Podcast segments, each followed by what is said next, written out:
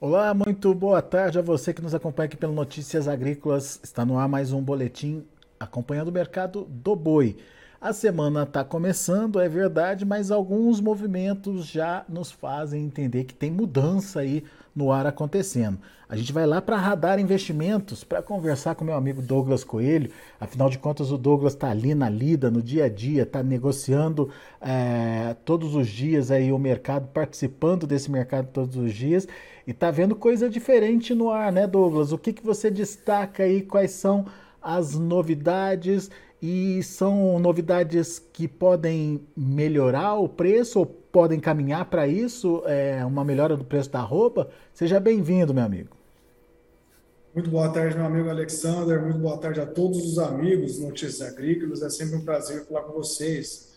Exatamente. É, desde o final da semana anterior, é, a notícia de que a China poderia estar no final, né, é, já está mais próxima do relaxamento é, da política de Covid-0, isso mexeu com os mercados. Não só é, com o mercado de commodities agrícolas, o primeiro movimento veio das hard commodities, a gente viu minério performando melhor, a gente viu é, petróleo performando melhor, e também, agora em segundo plano, talvez até numa velocidade menor do que essas grandes commodities, o boi gordo. Né? A China é o nosso principal importador é, e é uma movimentação de pessoas no país como um todo favoreceria o consumo de carne bovina, que tradicionalmente vem de uma base pequena, mas tem um crescimento sólido naquele país e é mais concentrado em restaurantes de grandes centros. Né? Então, população que tem um poder aquisitivo maior, circulando mais, poderia frequentar mais restaurantes isso impactar positivamente no consumo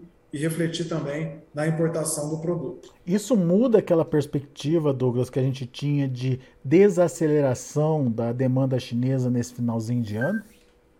Muda e é importante. Né? Quando a gente olha desde 2019, o fator que tem feito o preço, não só em São Paulo, mas depois com mais habilitações, né, em setembro de 2019, englobou outras plantas de outros estados, tem sido o boi China.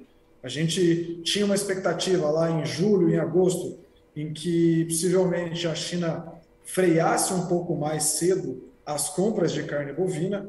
A gente poderia, a gente estimava, a gente conversava, lembro dos nossos bate-papos por aqui, que talvez em setembro, outubro, começo de novembro, já fosse frear. Não foi isso que aconteceu. Agosto, o volume exportado do Brasil foi recorde. Em setembro também foi recorde. Em outubro não foi recorde histórico nominal, mas foi um recorde para o mês de outubro. Então, isso mostra que aquele país ainda continua consumindo, e essa notícia faz a gente ter uma visão, até uma comparação né, de um avião arremetendo. Né? Aquele avião que vai pousar, a gente esperava que ele fosse parar um pouco mais cedo, mas com essa notícia, talvez esse avião comece a ganhar um pouco mais de tração também. Muito bem. Isso é o lado da exportação, que tem o seu peso na formação de preços aí da arroba. Mas tem um movimento também, é, ou pelo menos algumas mudanças de cenários no próprio mercado interno. O que está acontecendo? Exato, exatamente. A gente via a, a carne bovina no atacado bem pressionada, ficou pressionada em setembro, bem pressionada também é, no início, até meados de outubro, mas nos últimos 10 dias a gente tem visto a referência ganhar alguma atração. Nossa referência da carcaça hoje aqui em São Paulo está mais próxima de R$19,00 em 18,85 para ser mais exato, mas ganhou aí 50, 60 centavos nos últimos dias. Isso é reflexo de um estoque de carne um pouco mais enxuto. Né? Isso não é comum, chama a nossa atenção. Em pleno meados do mês, hoje é dia 14, uma referência mais firme da carne no, atacado em São Paulo, é, vindo aí de 5, de 10 dias com, com alta consecutiva. Né? Então, é, como é um movimento fora do radar, geralmente quando a, a demanda está um pouco mais aquecida, a gente vê um movimento de alta ou a movimentação melhor dos preços aí na virada do mês, como aconteceu em meados do mês, isso chama nossa atenção também em relação ao volume de estoque e quanto que a indústria está é, tá abastecida nesse momento em relação aos abates. Essas, essas reações aí que você coloca, que você traz para a gente, tem mais a ver então com a oferta sendo é, sendo enxuta e ficando mais enxuta do que propriamente com uma demanda acontecendo, Douglas?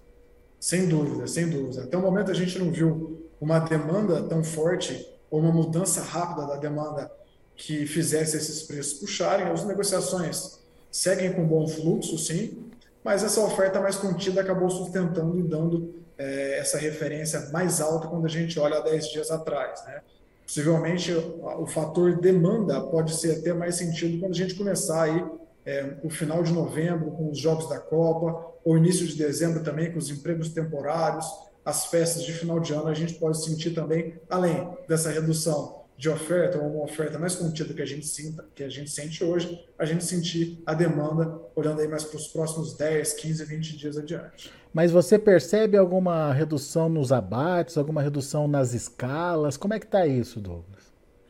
O abate, ele é muito, vamos colocar assim, é uma informação relativamente fechada com as indústrias, né? A gente talvez não tenha tanta sensibilidade no momento, mas a gente pode ter uma sensibilidade de dias de programação, das escalas de abate, sim, e isso a gente tem percebido que ficou mais enxuta. Quando a gente olha em relação a meados de setembro, meados de outubro, é, as escalas de abate estavam mais próximas de 7, de 6, 6,5 dias úteis. Hoje ela está mais próxima de 4,5, de 5.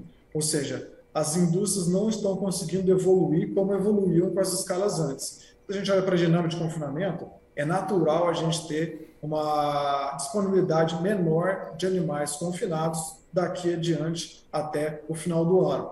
É, nos nossos levantamentos, a gente tem percebido que o mercado de Minas e de Goiás já está mais enxuto também nesse animal de coxo.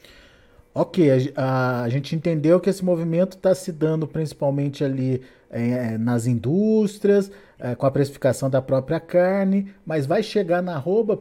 O que, que depende para que esse movimento chegue, chegue na arroba também? Esse movimento é bem dependente da indústria, né? Na medida em que ela vai se deparar aí com poucos dias para comprar esses animais terminados, né? Ou ela vai fechar novos contratos de exportação, possivelmente, é, dependendo do preço que ela fechar, se as condições continuarem tão boas quanto a gente tem agora, possivelmente a gente vê sim é, um apetite maior para pagar preços firmes em São Paulo, né? Como você bem comentou, os preços no mercado interno, no atacado, ganharam força nesses últimos 10 dias, isso cria uma cama de sustentação, né, uma cama forte de sustentação. A gente, quando a gente olha para as exportações, a gente tem um dólar aí mais próximo de 5,30, 5,40 nos últimos dias, do que um dólar de 5 ou de 5,10. Isso aumenta o poder de compra do exportador e se a China voltar realmente mais vigorosa, a gente tem a cereja do bolo, né? o mercado interno fazendo uma cama de sustentação, um preço médio é, em dólares por reais traduzido mais forte e o importador com fome também seria um cenário mais construtivo que poderia é, dar mais apetite para a indústria pagar mais pela, pela arroba. Hoje a gente está trabalhando com que patamar de, de preço aí para arroba? Hoje aqui em São Paulo, nossa referência está mais próxima de 287, 288 à vista. Muito bem. Então, firmeza do mercado interno, o que pode acontecer ali para os próximos dias, final do mês, quem sabe até começo de dezembro é, mas as exportações sustentadas, não precisa ter nenhuma explosão, mas só o fato da China seguir comprando já é um fator importante aí que, que garante esse movimento mais é, robusto aí é, de sustentação de preços da carne. Isso poderia então respingar na arroba do boi, Douglas. Exato, exatamente. Historicamente, quando a gente olha os picos da arroba né, em preços nominais, lá acontecem em novembro e dezembro. É, esse ano foi um ano bem conturbado, de bastante incerteza. A gente teve guerra, a gente teve uma eleição, mas por, por, por tudo que indica, quando a gente olha os nossos levantamentos, olha é, o fluxo de financeiro correndo também na economia, né? A gente pode ficar animado e pode pensar que esse pico pode, é, talvez, a gente teve preços maiores, mas a gente pode ver um respiro também da arroba olhando para novembro e dezembro. Né? A gente tem um principal importador que está voltando aí na política de Covid zero, mais pessoas circulando naquele país. A gente tem estímulos à economia, né, com auxílios rodando. A gente tem uma Copa do Mundo também, pós-pandemia, em que a população quer encontrar os amigos, quer encontrar os familiares, quer ver o jogo com o filho ali. Todo mundo tem um, um álbum, quer estar tá mais próximo da família nesse momento também. A gente tem uma inflação que não está em patamares historicamente baixos aqui no país, mas quando a gente olha é, para o mundo como um todo, né? Na América Latina a gente está em segundo lugar, mas quando a gente olha para o G20, para grandes países também, a nossa inflação está relativamente abaixo aí de, de México, dos Estados Unidos, de Canadá, de França, então a nossa situação é relativamente mais confortável. E se a economia começar a gerar empregos temporários, tudo mais, a gente pode ter uma renda disponível maior para esse consumo também. Então, isso faz é, nós termos uma cabeça mais construtiva olhando para esses últimos dois meses de 2022. Muito bem. Para o pecuarista, qual é a dica? O que, que ele precisa observar? O que, que ele precisa é, se preparar, digamos, Douglas? Bom, para o pecuarista, acredito que a palavra que faça mais sentido nesse momento é atenção. É atenção às janelas que as ferramentas de proteção de preço podem é, abrir, mas são janelas rápidas. Né? Por que, que eu digo isso? Porque a gente passou o segundo semestre, né, até o fim do primeiro semestre, praticamente com uma arroba em declínio quando a gente olha para a bolsa, né? É, a falou, ó, a gente está entrando entre safra, julho tinha um preço relativamente maior, veio agosto, a pressão continuou, é, setembro a pressão continuou, outubro a pressão continuou, então esse cenário de preços descendentes da arroba dificulta é, o pecuarista comprar um seguro de preço mínimo ou fazer alguma trava que seja mais atrativa para ele.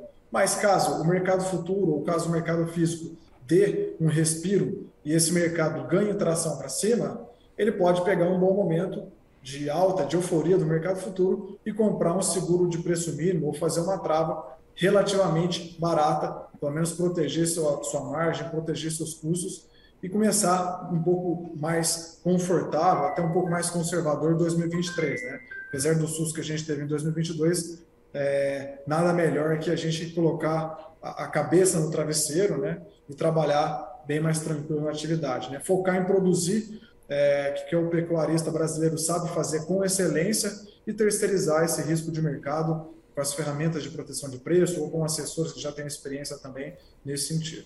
Olhando para a B3 hoje, a gente vê uma B3 bem mais positiva aí, né, Douglas? Mas isso já está já tá dentro de um movimento de alta ou ainda o mercado está indeciso, está oscilando muito? Exato. Desde quarta-feira, quando a gente olha a quarta-feira passada até hoje, a gente teve muita volatilidade, né? É, a primeira volatilidade veio em relação à transição do governo, isso cria alguma incerteza, quais nomes vão estar em tal ministério, isso deixou o mercado até um pouco mais agitado em relação ao dólar e os ativos de risco. Logo na sequência, veio é, essa notícia do relaxamento é, da, da China em relação à política de Covid-0, mas depois dessa notícia, até mesmo o Exalc caindo, forte na sexta-feira não foi suficiente para minar essa força do mercado futuro. Né? Hoje pela manhã, os futuros do boi gordo amanheceram um pouco mais, um pouco mais morno, teve uma queda ou outra, mas já ganharam tração ao longo do dia. Então, o mercado testou, testou para baixo, possivelmente pode querer testar para cima também. Esse mercado é bem dinâmico. Legal.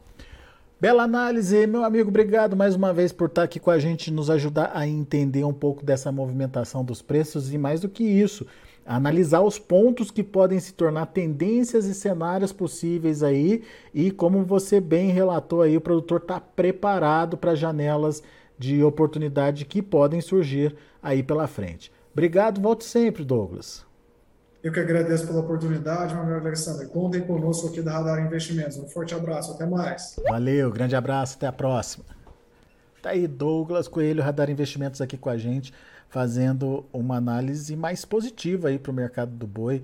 Ah, pelo menos o sentimento parece que é, já é de melhor aí com o enxugamento, redução do, dos abates das, das é, filas de abate né, de, de animais, é, enxugamento dos estoques de carne, firmeza da carne no atacado nos últimos 10 dias, uma alta até substancial de 50, 60 centavos aí no quilo uh, da carne no atacado tem aí essa perspectiva de continuidade das compras chinesas, principalmente com essa questão do relaxamento uh, do combate ao Covid lá naquele país, e obviamente aquela velha expectativa de melhora de demanda no mercado interno, demanda para acontecer e que, se não for agora, não vai acontecer mais. A gente já está caminhando aí para o final do ano.